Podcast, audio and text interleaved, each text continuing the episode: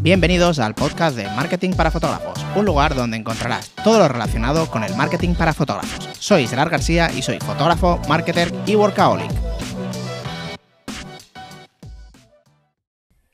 ¿Qué tal chicos? ¿Cómo estáis? Espero que genial. Bueno, pues vamos ahora con el. Este creo que es el segundo capítulo de anécdotas de una boda. Y hoy, pues te voy a contar lo que pasó ayer con, un fotógrafo que estaba en, la boda.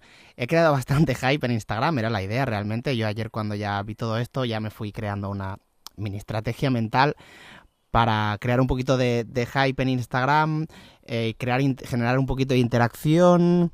Realmente este podcast pues lo he grabado bastante antes de que dijera que lo iba a grabar, o sea, ya estaba todo preparado, eh, que son estrategias, bueno, estrategias un poquito para promocionar un poquito el podcast, ya que os gusta bastante el salseo, como a todos, a mí también, yo el primero, entonces pues digo, venga, va, le voy a dar un poco de, de, hype y así pues genera un poquito de tráfico hacia el podcast. Y quien no la conozca pues oye te invito a que te escuches los demás que creo que son bastante interesantes.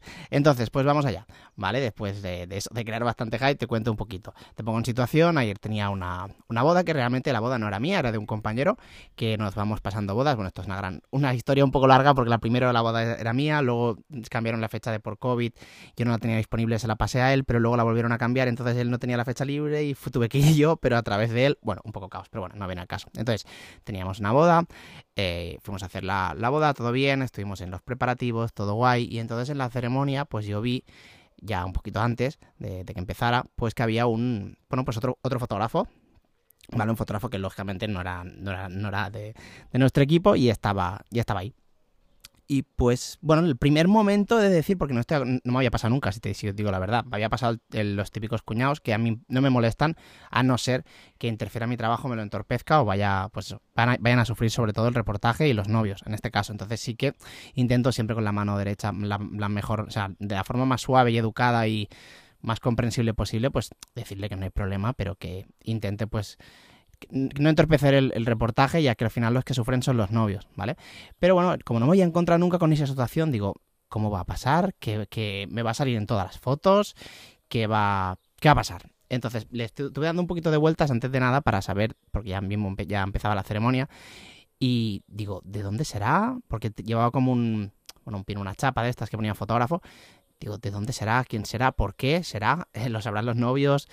Y bueno, tenía ahí bastantes, bastantes dudas. Lo que más me importaba era sobre todo si iba a influir en el reportaje y en los novios, ¿vale? Que al final pues son, son, son los principales afectados cuando algo va mal y pues bueno, yo siempre intento pues que el reportaje salga de lo mejor posible, aunque me lleve mal en ese día con el videógrafo o aunque me lleve mal con el catering y me puteen, pues intento que los novios no sufran eso en el reportaje, sino comérmelo yo y luego ya pues pasado, si tengo que contarle algo pasados, pasada la boda a los novios o cualquier cosa lo hago, pero intento que ni siquiera los novios se, se den cuenta y que no sufra el reportaje. Y entonces pues bueno, la cuestión es que yo llegué a pensar, digo, bueno, imagino que será del catering, no, no sé, imagino pues para tener un poquito de fotos, porque no nos engañemos, muchas veces los fotógrafos no pasamos las fotos. No es que estemos obligados, no estamos obligados. Yo las paso, intento pasarlas cuando, cuando, cuando termino todo de time y tal, intento poner a los, a los proveedores de pues para que pues, se puedan descargar las fotos y utilizarlas. Y dirás, no tienes la obligación. Bueno, pues al final es eh, realmente si miras mm, de marketing te están dando alcance, te están dando visibilidad, porque seguramente si tú les pasas las fotos, pues lo mínimo que van a hacer es etiquetarte. Luego te pueden no etiquetar. Pero bueno, tú haces las cosas bien, no cuesta nada. O sea, que muchas veces los fotógrafos en este caso somos bastante egocéntricos. No cuesta nada. Mm, si tú le ayudas, a lo mejor te ayudan, a lo mejor no. Pero bueno, oye, está, está de ahí. Y a mí me han recomendado simplemente por hacer estas cosas eh, a otros novios. Me han salido alguna boda así de, pues, por hacer estas cosas. Entonces a mí no me cuesta nada. Entonces, pues yo yo pensaba que era del catering porque, claro, muchas veces a lo mejor les interesa en algún motivo, alguna boda, tener fotos de, esa boda y no conocen al fotógrafo y van a decir a saber si el fotógrafo luego me va a pasar las fotos o no y oye, a nosotros esto nos va genial para la web o lo que sea, ¿vale? Entonces lo contratan.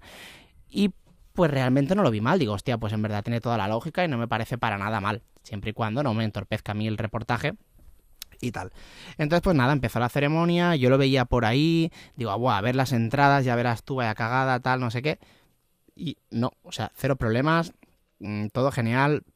Siempre que veía que estaba dentro de, mi plano, se apartaba, pero es que no, sé súper bien. O sea, realmente no me salió casi nada. Creo que me salieron dos fotos porque no me vio, pero vamos, que, que, que, no me molestó para nada, pero es que para nada además, ¿eh?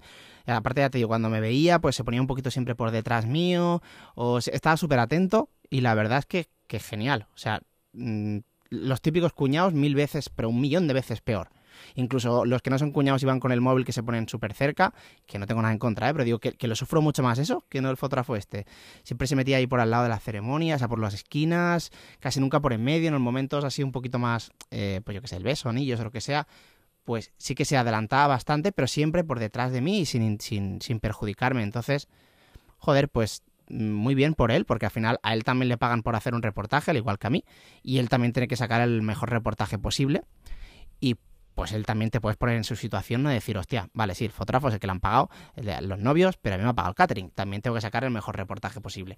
Entonces, pues, no sé, para mí genial, un, un 10 ese fotógrafo, y al final todos somos compañeros y, cero problemas, o sea, para mí no hay, ningún problema. De hecho, de hecho, he de reconocer que yo siempre busco motivaciones, que ayer tenía dos, que estaba muy guay porque tenía el 28, que me, me acaba de comprar y lo quería probar, que ya hablaré de, hablaré de él eh, y esa era una motivación. Siempre al final, cuando vas con algo nuevo o alguna motivación, pues siempre vas. Bueno, para mí, yo al menos hago un mejor trabajo.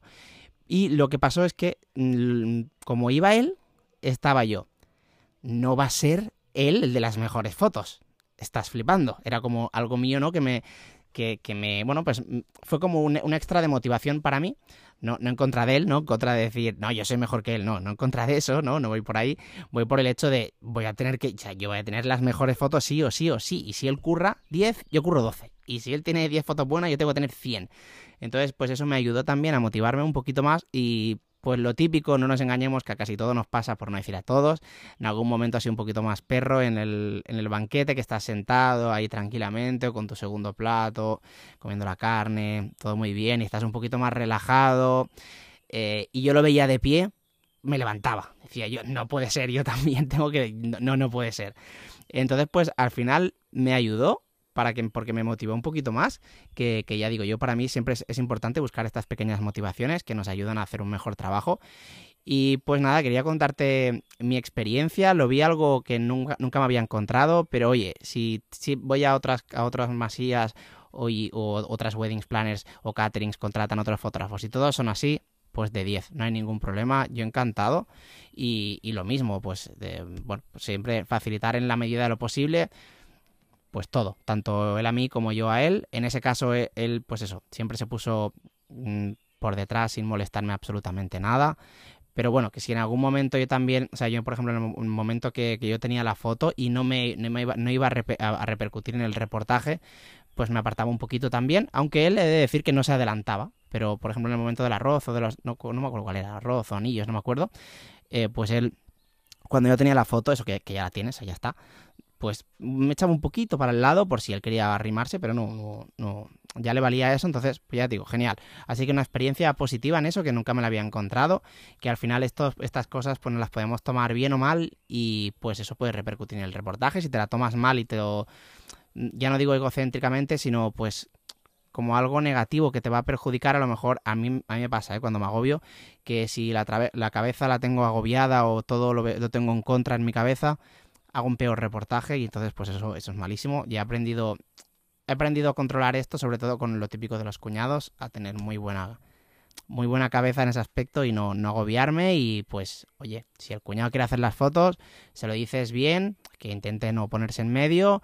Si a la tercera, si ves que realmente te está perjudicando mucho el reportaje, pues quizá volvérselo a decir y si no al final como última, si ves que de verdad va a ser positivo para la pareja, decírselo a la pareja como última, como última, ¿vale? Eso es lo que hago yo. Si, si veo que decírselo a la pareja, que va a haber ahí un momento un poco incómodo, eh, va a repercutir en que el reportaje sea bueno y que la pareja luego, cuando acabe al cabo del tiempo, me, va a agradecer eso. O sea, no hacerlo por mí, sino hacerlo por ellos. Si realmente no va a repercutir, me está molestando, pero yo, jodiéndome un poco así, hablando mal, puedo mm, esquivarlo y puedo sacar el mismo reportaje, no se lo voy a decir, y, se va a quedar ahí para mí y ya está.